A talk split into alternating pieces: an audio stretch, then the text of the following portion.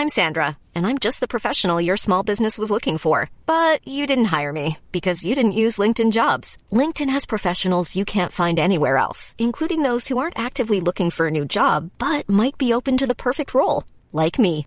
In a given month, over 70% of LinkedIn users don't visit other leading job sites. So if you're not looking on LinkedIn, you'll miss out on great candidates like Sandra. Start hiring professionals like a professional. Post your free job on linkedin.com/people today. Qual a pergunta mais frequente e importante que você recebe? Segunda parte. Comentário de Mari Persona. Agora, a continuação até desse capítulo 11 de, de, Roman, de Romanos é muito importante no versículo.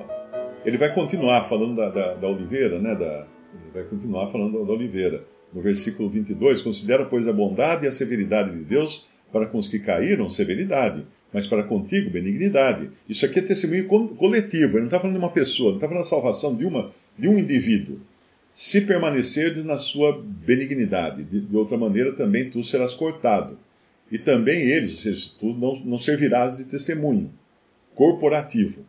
E também eles, se não permanecerem na incredulidade, serão enxertados, porque poderoso é Deus para os tornar enxertar. Porque se tu fosse cortado no natural zambujeiro e contra a natureza enxertado na boa oliveira, quanto mais esses que são naturais serão enxertados na sua própria oliveira. Porque não quero, irmãos, que ignoreis esse segredo, este mistério. Olha aqui um dos, um dos mistérios que foram revelados a Paulo. Esse é um deles. O outro mistério é a igreja. Para que não presumais de vós mesmos. Eu não quero que ignoreis que o endurecimento veio em parte sobre Israel, até que a plenitude dos gentios haja entrado. E assim todo Israel será salvo, como está escrito: De Sião virá o libertador, e desviará de Jacó as impiedades, e esta será a minha aliança com eles, quando eu tirar os seus pecados. Agora é muito importante entender isso aqui, olha. O que ele falou um pouco antes lá? Que eles foram quebrados, ou seja, Israel foi quebrado, foi arrancado da oliveira, foi arrancado do testemunho na terra, porque a oliveira nos fala de azeite, né? De, o azeite é da onde vem a luz, da onde se acende as lamparinas para iluminar.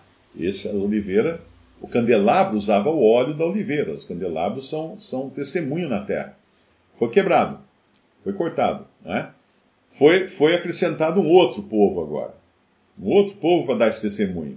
Mas ele fala aqui uh, Uh, se tu, porque se tu fosse cortado, ah, versículo, se tu, versículo 24, se tu fosse cortado no natural zambujeiro e contra a natureza, enxertado na boa oliveira, quanto mais esses que são naturais serão enxertados na sua própria oliveira. Quando? Quando eles se arrependerem. Quando eles se arrependerem, quando eles saírem da incredulidade. Porque o versículo 23 fala isso. E também eles, se não permanecerem na incredulidade, serão enxertados, porque poderoso é Deus para os tornar enxertar. Então, o que ele está dizendo aqui na realidade vai acontecer. Vai chegar um momento em que o testemunho da igreja na terra vai ser arrancado daqui. Nós sempre pensamos no arrebatamento da igreja como uma bênção, e realmente é uma bênção. Vamos ser tirados individualmente, né? a igreja como um todo também, tirados e levados para o encontro do Senhor nos ares. Mas é bom não esquecer que o arrebatamento da igreja é uma vergonha para o testemunho cristão na terra. Porque quando você lê as sete cartas de Apocalipse, que representam sete períodos do testemunho cristão na terra, e o testemunho cristão na terra inclui joio e trigo, não é só os salvos, é, é salvos e não salvos que aparentam ser salvos ou que foram batizados. Esses sete testemunhos são sete épocas e nós estamos na última, Laodiceia. E o que o Senhor fala? Ele não fala assim, uh, te te, se não te arrependeres, eu te arrancarei da minha oliveira. Ele não fala isso. Ele fala, eu te vomitarei da minha boca. É muito mais solene o que o Senhor fala para a igreja do que ele fala lá no, do que ele fez com Israel. Porque a igreja ela teve, teve privilégios muito mais elevados. Então a igreja será arrebatada da terra, ficará aqui a casca vazia. Quem já viu aquela casca de cigarra, né? Que fica grudada na árvore depois que nasce a cigarra nova. e sai dali fica aquela casca vazia. A gente, quando eu era criança, gostava de pegar e grudar na roupa das meninas, aquilo para assustar, né? Ai, ai, punha, ela gruda, né? As patinhas dela são sequinhas, ela gruda. Uh, aquela, não tem nada dentro, não é uma cigarra mais, não voa, não come, não faz nada. Ela ficou não sei quanto tempo, acho que é mais de ano que ela fica enterrada, a cigarra fica enterrada no, no pé da árvore. Aí um belo dia a, ela sai, sobe na árvore e é ali que ela começa o processo de transformação. Né? Como uma crisálida, né? como acontece com a borboleta, e acontece ali na árvore, na casca da árvore. Mas não tem mais nada. É bonitinho, é dourado, é bonito, é bom para fazer broche aquilo. Uh, mas não, não serve para nada, não tem nada dentro, não tem vida mais. É sem vida. Então, o testemunho cristão na terra sem vida, sem a vida de Cristo dentro desse testemunho, vai ser só oco. Vai ter as catedrais, vai ter as missas, os cultos, vai continuar tendo tudo como se nada tivesse acontecido. O que vai acontecer? Esse testemunho é chamado em Apocalipse de Babilônia, a grande Babilônia, meretriz. Por isso que quando João, eu quando a vi, me espantei com grande espanto. Por que, João, que você se espantou quando você viu ah, essa mulher embriagada com sangue dos santos? Porque João viu uma que devia ser a noiva e era uma prostituta. E é realmente o que é. Uh, o que vai se tornar, né, aos olhos de Deus, a cristandade, que já está ensaiando o ato. Né? A gente já sabe que uh, o ato de prostituição da, da cristandade já está sendo ensaiado, porque todo teatro você tem alguns dias de ensaio antes para depois apresentar a peça. E os ensaios vêm vindo já de longa data, de séculos até, porque vai ser dito lá em, em Apocalipse capítulo, eu acho que é 18, se não, não sou enganado, uh, de, dos reis da terra com quem ela fornicava, com quem ela se prostituía. Que reis da terra são esses? Os poderosos da terra. Porque existe esse, esse conluio entre igreja e Estado, né? que é chamado de Igreja e Estado, parceria, parceria, não tem uma parceria político-privada que chama, né? Acho que é parceria público-privada. Em negócios a gente chama de parceria público-privada, que é quando o poder público, é quando o poder, o poder público vai construir uma ponte, qualquer coisa, e faz uma parceria com empresas privadas para poder construir aquela ponte. Então é uma parceria público-privada. O que vai acontecer na realidade, com a, a cristandade no seu estado final, vai ser uma parceria público-privada. Só que aí é privada mesmo, porque é uma privada o que se tornou, né, o, o, o esgoto em que se transformou aquela que deveria ser, ter sido a noiva de Cristo. Claro que a noiva foi tirada, da, foi tirada de dentro dessa cigarra, né? Vamos chamar assim. Foi embora a noiva, ficou a casquinha da cigarra na árvore, achando que é grande coisa, porque é dourada, porque é, é de ouro. Não é ela vai ser destruída depois. Ela monta, no começo ela aparece em Apocalipse montada numa besta, que era o governo, que é o governo mundial. Ela aparece montada na besta, mas depois a besta a derruba. A derruba. Ela que estava no comando e pensava estar no comando do mundo e, e está, de certa forma, hoje também, ela tem, tem uma influência tremenda nos governos do mundo todo, ela vai ser jogada fora e a besta vai comer suas carnes. É essa visão uh, até, até gráfica que o apóstolo João nos apresenta no Apocalipse. Mas eu dei uma volta tão grande aqui, né, só para falar que o crente não perde a salvação, porque essa, esse é o interesse maior do cristão e que quase não é pregado nos púlpitos, a não ser daquelas, daquelas igrejas, religiões mais convencionais e tradicionais que ainda guardam uma certa medida do evangelho tem excelentes pregadores, tem excelentes pregadores na cristandade. Mesmo entre católicos e protestantes, tem excelentes pregadores que pregam a verdade, pregam a salvação pela fé em Cristo e, e pregam a certeza da salvação. É claro que isso hoje você vê cada vez menos. Eu, quando me converti, eh, isso era normal você encontrar pregadores, mesmo na TV, que era muito pouco. Na TV não tinha quase ninguém. Tinha uns gato pingado lá 5 horas da manhã, que acho que o, o que o dinheiro deles dava para comprar horário de, de, TV, né? Então eles pregavam um evangelho que era, que era um evangelho mais limpo, né? Livre dessas, dessas uh, mágicas aí que hoje fazem, desse, uh, dessa, essa sede por dinheiro, por poder, por milagres, por coisa assim. Era o Evangelho, falava da salvação. Falava da salvação em Cristo. Eu me lembro até, uh, assim que eu me converti, aí eu acordava de manhã cedo para escutar um programa evangélico. Coisa que hoje eu nunca faria. Tamanha é a aberração que se tornou, se, tornaram essas pregações evangélicas na televisão. Mas na época tinha realmente os programas de manhã que o cara pregava evangelho. Eram, eram uh, de denominações mais tradicionais, mais convencionais, não pedia dinheiro, não ficava fazendo aquele, aquela pedição de dinheiro sem vergonha, né, que fazem hoje o tempo todo. Então, eu fui pregar evangelho para um homem uma vez, ele falou assim: ah, eu fui numa igreja ali, aquela igreja grande que tem ali e tal, mas eu contei no relógio, ele falou para mim, um incrédulo falando isso, olha só. Eu contei no relógio 45 minutos pedindo dinheiro. O pastor ficou 45 minutos pedindo dinheiro. Então, isso realmente não é evangelho. Isso não é interesse de levar uma alma a Cristo. É levar o dinheiro da alma ao bolso. Porque, na realidade, o evangelho puro tem interesse na salvação de pecadores, não no dinheiro dos pecadores, não na, na em, em fazer fortuna para si, mas na salvação de pecadores. Apenas para informação, Uh, já me perguntaram como é que, como é que houve essa, essa mudança, então. Se antigamente eles pregavam o evangelho mais, mais puro, mais saudável, né? Uh, quando os pregadores pentecostais, o pentecostalismo começou na virada do século XIX para o XX, eles pregavam basicamente curas, pregavam o evangelho, mas um evangelho distorcido como até hoje, porque eles acreditam que para ser salvo você tem que perseverar até o fim.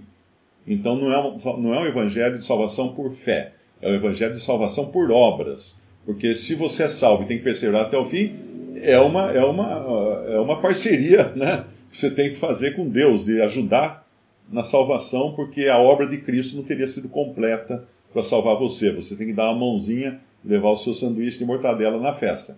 Mas então esse evangelho, uh, meio distorcido ainda, era pregado, mas não, não na sem vergonhice tinha toda aquela questão dos milagres, dos sinais, das línguas tal, era muito voltado para, para a, a emoção, né? vamos dizer assim.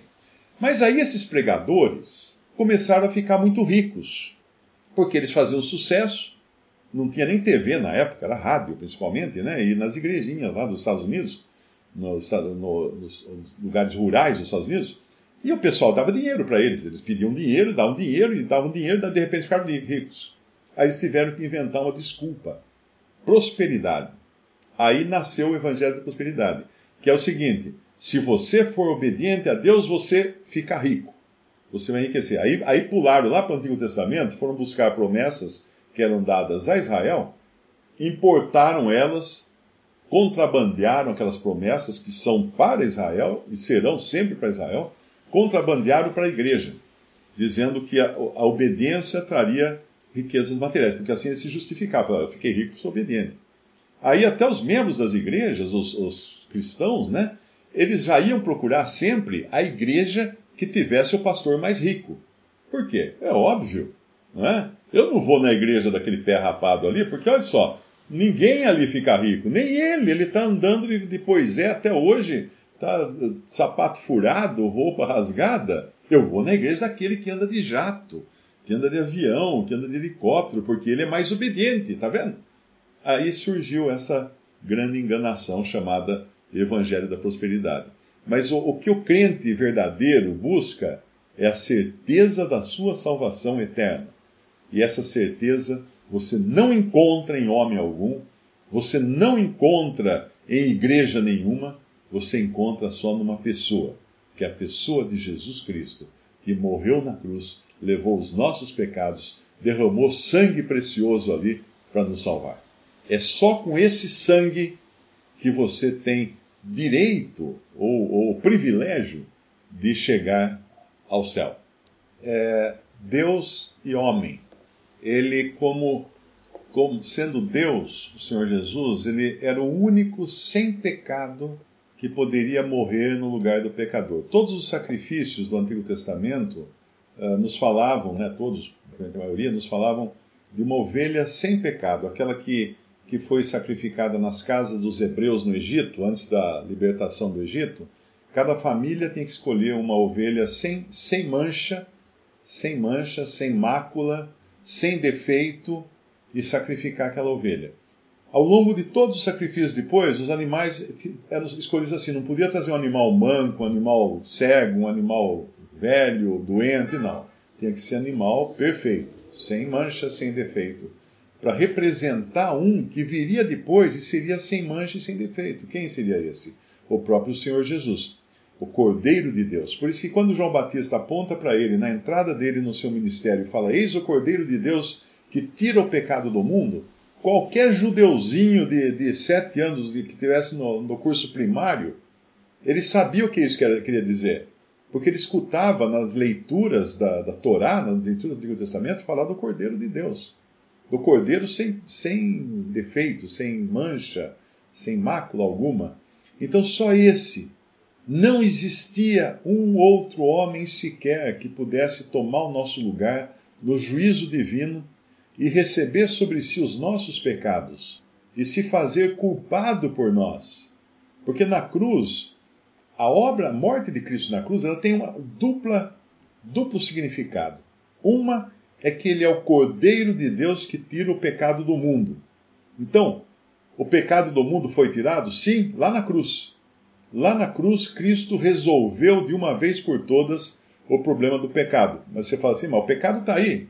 Espera, Calma, calma. Quando vão demolir um prédio, eles colocam toda a dinamite no prédio, e aí quando aperta o botão, começa cair lá de cima, pum, pum, pum, pum, pum, pum, pum, pum, pum, pum, pum, até chegar embaixo. Mas já estava condenado aquele prédio. Tá? Você, ia, você ia comprar apartamento lá, ia mudar, chegar com a geladeira lá. Ô pessoal, pera aí que eu botar a geladeira no meu apartamento. Não, porque já estava condenado, já estava acabado, já estava finalizado. Então, na cruz, ele resolveu o grande problema do pecado. Mas ainda restam todos os inimigos que devem ser colocados debaixo do, seu, do estrado dos seus pés, como fala lá em, em Coríntios. Né? E, e a morte é o único o último inimigo, o último inimigo a ser colocado debaixo do, do estrado dos pés do Senhor. Então, essa obra que foi feita na cruz, ela tem agora os, os bam, bam, bam, bam, bam, bam, bam de coisas que vão acontecer na sequência. Ok? Mas esse que ele tirou o pecado do mundo resolveu o problema do pecado para Deus. Uh, vamos dizer assim, uh, restaurou a glória de Deus. Porque Deus tinha sido, tinha sido uh, ofendido né, por, pela entrada do pecado, ele foi lá e limpou a barra, vamos dizer em linguagem popular, né, resolveu o problema. Mesmo que ninguém fosse salvo, a obra de Cristo teria sido completa, porque ele resolveu o problema do pecado. Ele veio tirar o pecado do mundo e tirou o pecado do mundo. Porém, agora tem um outro lado da obra dele. Ele também quis salvar pecadores. Por isso que a Bíblia fala assim: Cristo morreu por todos. Sim, o sacrifício dele é, um, é como se fosse um, um imenso saco de dinheiro com valor suficiente para comprar todos os escravos do pecado do mundo. Todos. Sem deixar nenhum de fora. Morreu por todos. Mas a outra passagem fala assim: levou sobre si os pecados de muitos. Muitos não é todos. Muitos não são todos. Então, quando ele levou os pecados de muitos, isso foi na cruz. Os meus pecados estavam sobre ele na cruz. Quando ele foi feito pecado em meu lugar. E ele tomou sobre o seu corpo santo os meus pecados. Pedro fala isso na sua carta, né? levando sobre si, no madeiro, sobre o madeiro, os nossos pecados. Ele levou ali os nossos pecados. Visite respondi.com.br. Visite também 3minutos.net.